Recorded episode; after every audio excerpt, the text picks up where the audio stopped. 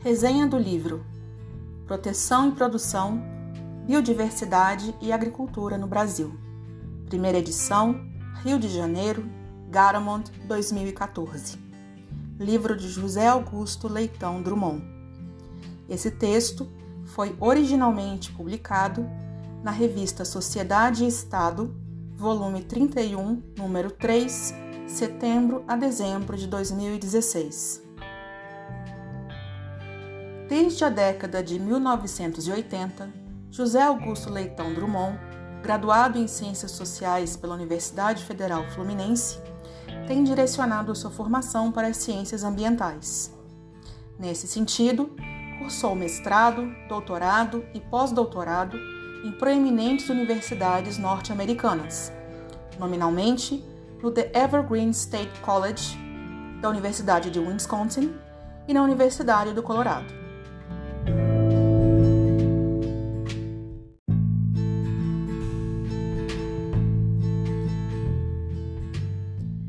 Professor do Centro de Desenvolvimento Sustentável da Universidade de Brasília e consultor da Fundação Oswaldo Cruz, Drummond é autor ou coautor de vasta produção nas ciências ambientais.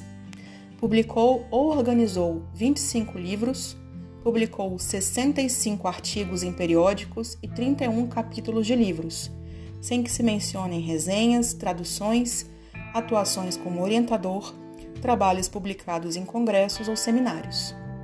Dada a profícua produção, o autor tornou-se uma referência brasileira em ciências ambientais.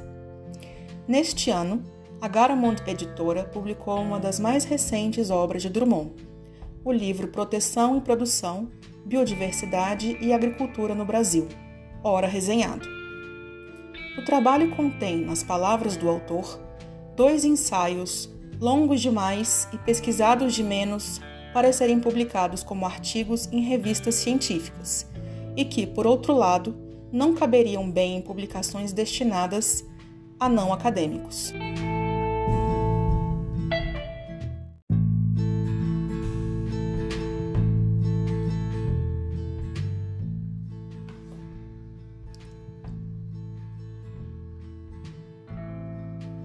O primeiro ensaio, desenvolvido entre 2009 e 2013, intitula-se Áreas Protegidas versus Áreas Ocupadas por Atividades Produtivas e Infraestrutura no Brasil. Há espaço para todos? Por sua vez, o segundo ensaio, desenvolvido entre 2010 e 2013, intitula-se A Biodiversidade como Patrimônio, uma discussão social e cultural. Em ambos ensaios, cada um um capítulo do livro Ora Resenhado, Drummond apresenta alguns dos seus posicionamentos políticos, teóricos e epistemológicos acerca de diversos temas afetos à sustentabilidade, o que auxilia o leitor na compreensão adequada das suas diversas publicações.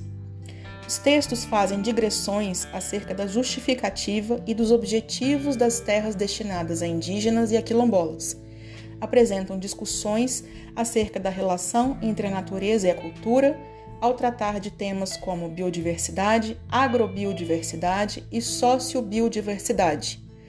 Elucidam as convicções do autor em relação à finalidade das unidades de conservação, ao valor intrínseco da natureza e mesmo em relação aos saberes atualmente denominados conhecimentos tradicionais.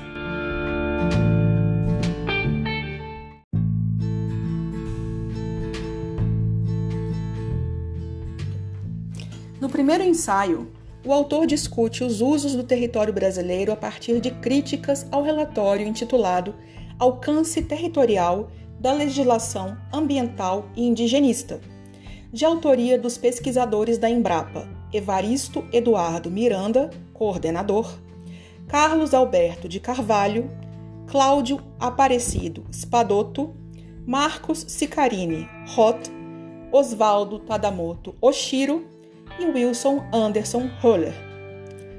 O relatório, discutido por Drummond, cujas conclusões vêm sendo invocadas por defensores do agronegócio, está disponível na internet desde 2008 e pode ser acessado no site www.alcance.cnpm.br.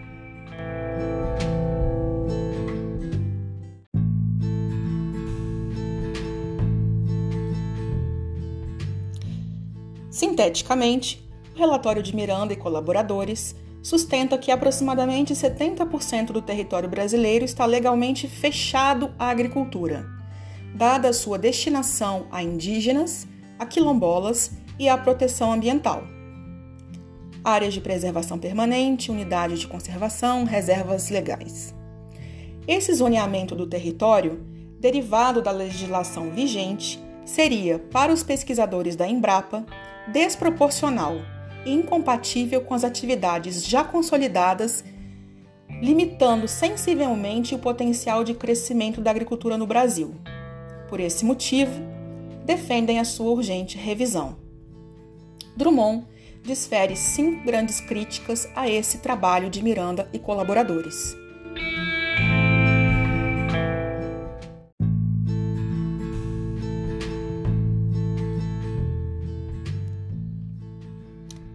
Primeira crítica reside no fato de que os pesquisadores da Embrapa teriam se agarrado à defesa do crescimento da fronteira da agropecuária, isto é, ao crescimento horizontal, desconsiderando o potencial de aumento da produtividade ou a complexificação das cadeias produtivas agropecuárias, providências que agregariam valor aos produtos finais.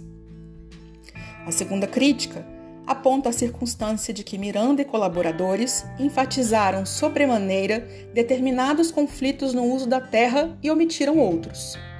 É que o seu relatório chamaria a atenção apenas para a incompatibilidade entre agropecuária e áreas ambientalmente protegidas, terras indígenas e quilombolas. Por outro lado, ignoraria as evidentes incompatibilidades entre atividades agropecuárias e obras de infraestrutura, tais como portos, aeroportos, rodovias, linhas de transmissão, gasodutos, oleodutos e respectivas faixas de domínio. Também ignoraria a incompatibilidade entre atividades agropecuárias e as áreas urbanas, tais como as residências ou distritos industriais. E também ignoraria a incompatibilidade entre atividades agropecuárias e áreas de mineração. Ora, Obras de infraestrutura, atividades urbanas e minerárias seriam, conforme contabiliza Drummond, atividades com representativa ocupação no território nacional.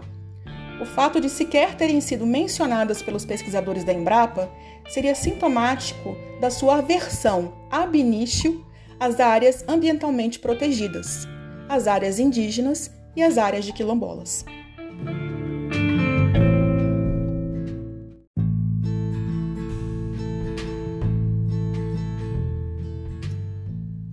Como terceira crítica, Drummond salienta que Miranda e colaboradores sequer mencionaram o fato de que as atividades agropecuárias no Brasil ainda são praticadas mediante o uso de técnicas predatórias. Para confirmar esse argumento, recupera dados da Secretaria de Assuntos Estratégicos da Presidência da República, que teria classificado cerca de 200 milhões de hectares de terras brasileiras, ou seja, 23% do território nacional, como áreas abandonadas, sem uso ou subutilizadas.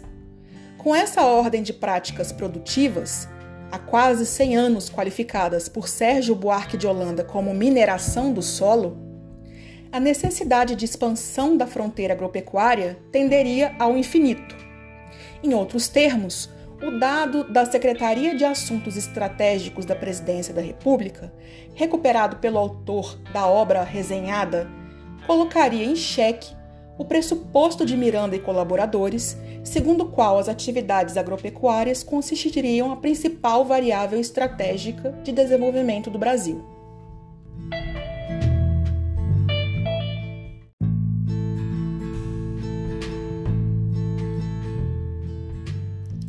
O subdimensionamento da área disponível à atividade agropecuária em decorrência da interpretação incorreta de conceitos legais é a quarta crítica de Drummond aos pesquisadores da Embrapa. Primeiramente, o relatório não teria diferenciado as unidades de conservação de proteção integral e as unidades de conservação de uso sustentável. Nas unidades de conservação de proteção integral, não são permitidas atividades agropecuárias. Por sua vez, nas unidades de conservação de uso sustentável, são admitidas atividades pecuárias, além de residência, caça, pesca e extrativismo. Desse modo, as UCs fechadas para agropecuária afetam apenas um terço da área alegada por Miranda e coautores. Ademais, as terras de indígenas e de quilombolas teriam sido equivocadamente classificadas como áreas fechadas agropecuária, quando tais atividades são legalmente permitidas nessas áreas.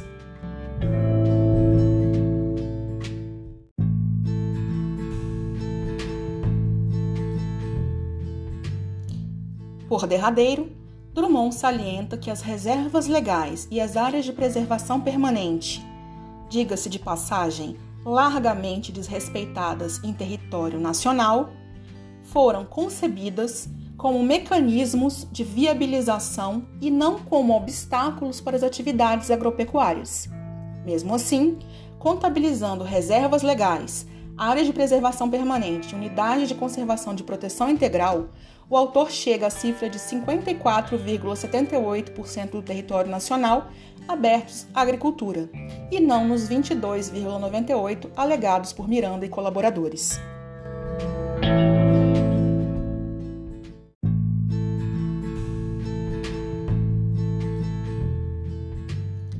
Finalmente, Drummond argumenta que limitações administrativas às atividades agropecuárias são legítimas. Afinal, limitações equivalentes já existiriam há décadas ou séculos para cidades e indústrias: altura máxima de prédios, número máximo de andares, taxa máxima de impermeabilização de solo, recursos obrigatórios, número mínimo de vagas de garagem, quantidade máxima de gases poluentes que podem ser emitidos e assim por diante. Desse modo, seriam impertinentes as queixas de Miranda e colaboradores contra limitações agropecuárias ligadas à defesa do interesse público.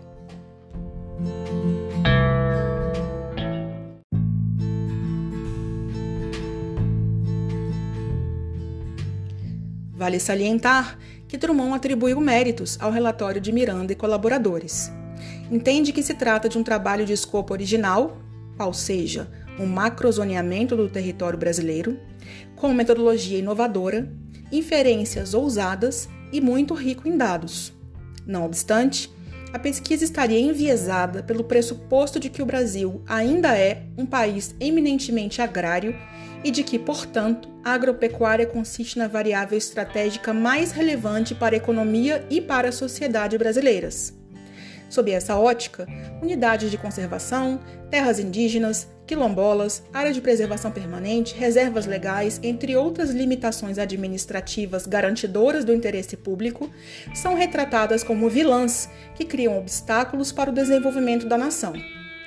Esse viés, argumenta Drummond, faria o relatório perder boa parte do seu potencial científico e o reduziria a um pronunciamento intransigente em favor da expansão perpétua da fronteira agropecuária no Brasil.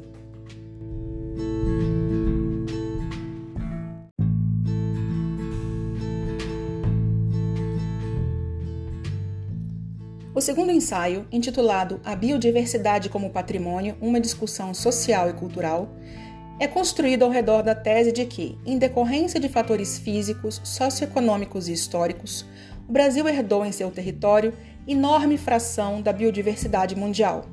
Essa biodiversidade, e no Brasil fala-se em mega biodiversidade, consiste em patrimônio natural difuso e coletivo, gerado por um processo evolutivo, cujo maior valor é a existência em si mesma.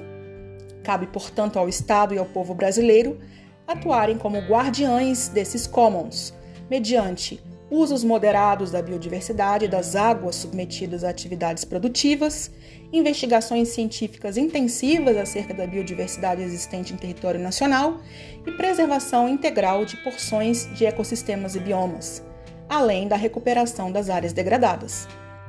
Drummond inicia a defesa desses argumentos por meio de distinções conceituais, de modo a evitar confusões que ainda perduram quando se discute meio ambiente ou sustentabilidade. Por isso, ele contextualiza o conceito de biodiversidade. Conforme informa o autor, trata-se de um termo cunhado na década de 1980 na biologia para denotar a variedade de espécies de determinado ecossistema.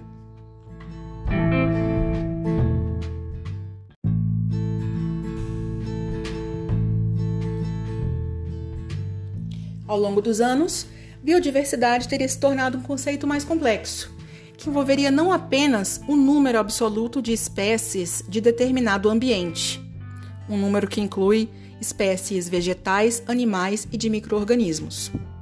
Biodiversidade passou também a significar o estado de integridade dos ecossistemas nativos, nos quais as espécies se movimentam, cuja medição depende da apreensão das relações entre fatores abióticos e bióticos, bem como das relações de competição, parasitismo, cooperação e predação entre as diversas espécies.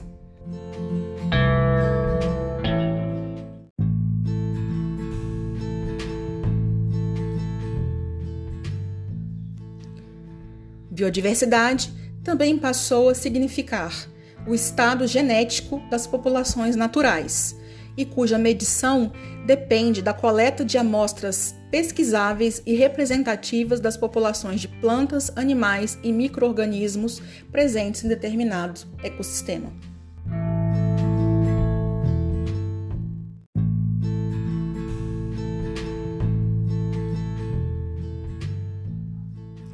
Observando os elementos do conceito, fica clara a distinção entre biodiversidade natural e o que vem sendo denominado agrobiodiversidade. Para o autor, a biodiversidade natural equivale aos sistemas que nos foram legados pelo longo processo de evolução. Trata-se de sistemas independentes, exteriores e anteriores ao Homo sapiens, que dispensam manejo ou cuidados. A agrobiodiversidade, por outro lado, é formada por sistemas desequilibrados, construídos, manejados e simplificados em número de espécies, seleção sistemática das espécies chamadas úteis, de interesse do Homo sapiens. Da mesma forma, ao passo que a variedade genética da biodiversidade natural remonta a dezenas de milhares de espécies, majoritariamente desconhecidas, a variedade genética da agrobiodiversidade envolve apenas cerca de uma centena, estudadas, aprimoradas, domesticadas e, não raro, patenteadas. Daí se justifica o argumento de Drummond, para quem a agrobiodiversidade, ou seja, os conjuntos, formações e paisagens rurais fabricadas pelo engenho humano, são tão naturais quanto um iPad.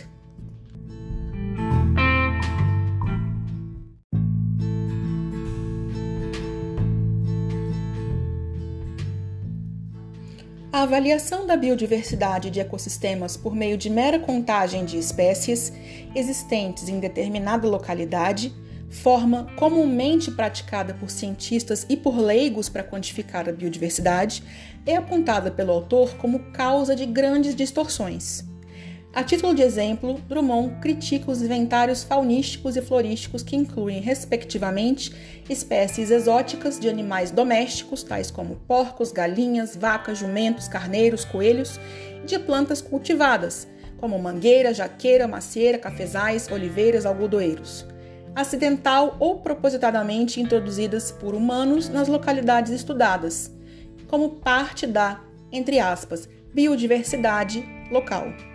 Esse tipo de tratamento conduz à equivocada conclusão de que a introdução de espécies exóticas por meio da agricultura ou da pecuária enriquece a biodiversidade.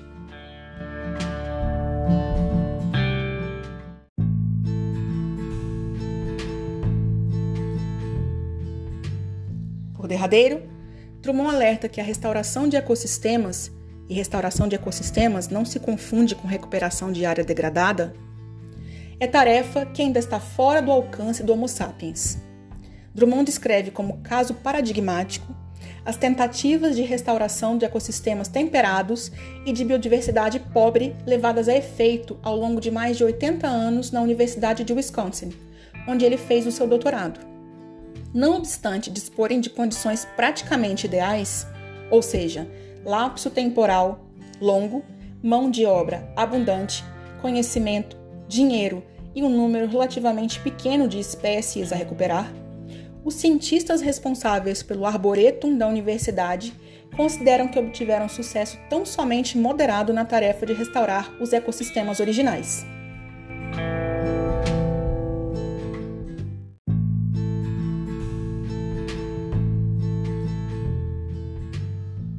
Em suma, não haveria quaisquer motivos para acreditar que eventual recuperação da biodiversidade natural brasileira, muito mais complexa e desconhecida do que aquela encontrada nas pradarias geladas de Wisconsin, seja de mais fácil, rápida ou barata operacionalização. Assim, Drummond aconselha cautela e humildade no trato com a biodiversidade natural, especialmente com a riquíssima biodiversidade tropical.